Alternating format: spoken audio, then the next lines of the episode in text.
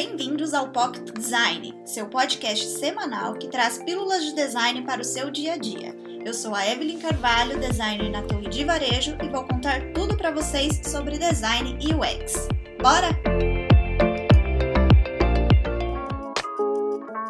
Oi, gente, como vocês estão? No episódio passado, ensinei para vocês dicas de como vocês fazem as perguntas certas para os seus usuários. Hoje eu vou explicar como nós descobrimos as necessidades deles depois que a gente fez essa pesquisa. Tema de hoje: Como descobrir as necessidades dos usuários. Acredito que essa seja a parte mais desafiadora, pois requer muita atenção. Bom, vamos lá. Existem algumas ferramentas para que vocês consigam descobrir quais são as necessidades dele. Hoje eu vou explicar para vocês o diagrama de afinidades. Essa é uma análise qualitativa e os seus principais objetivos são organizar as ideias, identificar padrões e obter insights para problemas. Como nós vamos começar? Depois que você tirou as suas dúvidas, coletou lá todas as informações que você precisava na sua entrevista, na sua pesquisa, é hora de colocar todas essas anotações para jogo. Nós de UX, quando a gente faz essa etapa de discovery, a gente faz essa etapa bem minuciosamente. Então a gente anota cada vírgula que a pessoa fala. Então a gente sempre vai anotar tudo. Mas aqui para vocês, eu vou explicar o conceito para que vocês consigam usar no dia a dia de vocês. Porque eu sei que não ter, você não vai ter tempo para ficar anotando cada vírgula que o usuário vai falar. Bom, então você está com as suas anotações. A primeira coisa que você vai fazer é separar os assuntos principais e fazer grupos. Vamos a um exemplo prático. Você fez as perguntas e acabou colhendo três assuntos principais, que é o cadastro, a consulta e a integração. Agora, a partir dos assuntos principais que a gente agrupou, nós vamos separar por afinidades. Vamos fazer uma comparação. Quem de vocês já brincou com Lego? Se juntarmos as peças iguais, que no caso seriam as categorias, a gente não vai estar tá contando nenhuma história. Ou seja, nós não conseguimos identificar uma necessidade específica, apenas os assuntos. Exemplo, ah, eu separei as cores vermelhas, as cores azuis, é, separei os tamanhos diferentes.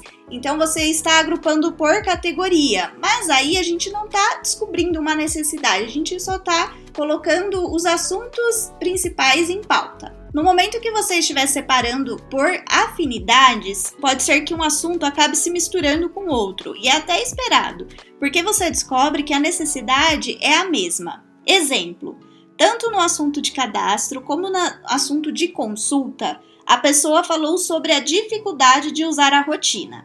Então entende-se que o quê? Que a necessidade dela é de usar o produto, que ele seja mais intuitivo, por exemplo. Nesse momento, então, nós vamos começar a separar as peças de Lego iguais e vamos começar a montar uma história. Vale lembrar que eu estou passando para vocês uma maneira mais prática para chegar nessas necessidades, principalmente para quem não é da área em si. Pronto. Agora, para cada grupo de necessidade que a gente fez, a gente vai criar um insight.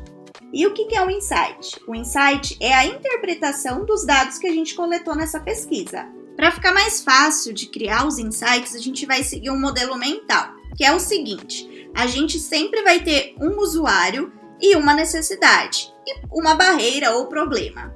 É importante lembrar que sempre será apenas uma necessidade por grupo. Então, se por acaso você identificou lá no grupinho que tem duas necessidades, então você vai quebrar esse grupo. Ele vai virar dois grupos, porque cada necessidade é específica. Aí, para criar um insight, você pode seguir o modelo. O usuário tem a necessidade, daí você vai informar a necessidade dele. Mas atualmente ele Aí você informa qual que é o problema, qual que é a barreira, o que está acontecendo no momento. Vamos para o nosso exemplo prático.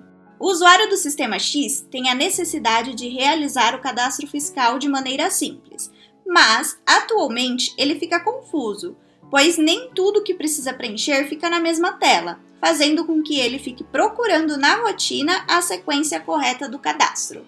É importante que vocês compreendam qual é a real necessidade desse usuário.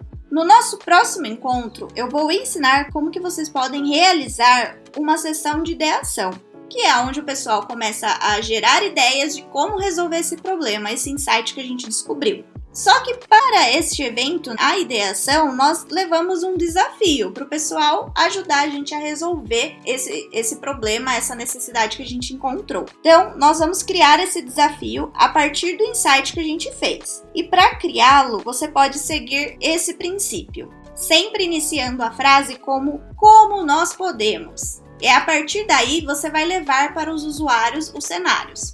Vamos a um exemplo prático.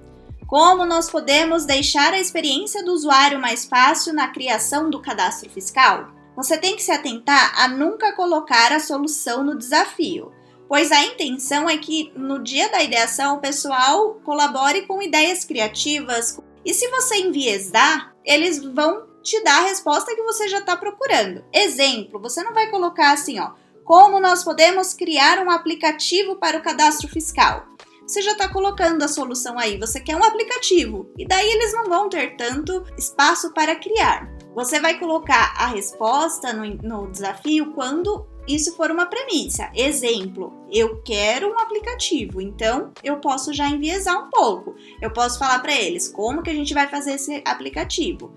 Mas eu indico que vocês sempre deixem aberto, porque pode ser que saiam soluções aí que você nunca tinha imaginado e que não vai ser um aplicativo. Bom, essa etapa, como eu disse lá no início, é uma das que requer mais sua atenção. Mas da forma que eu ensinei para vocês, vocês vão conseguir utilizar os conceitos no seu dia a dia. Hora da pergunta.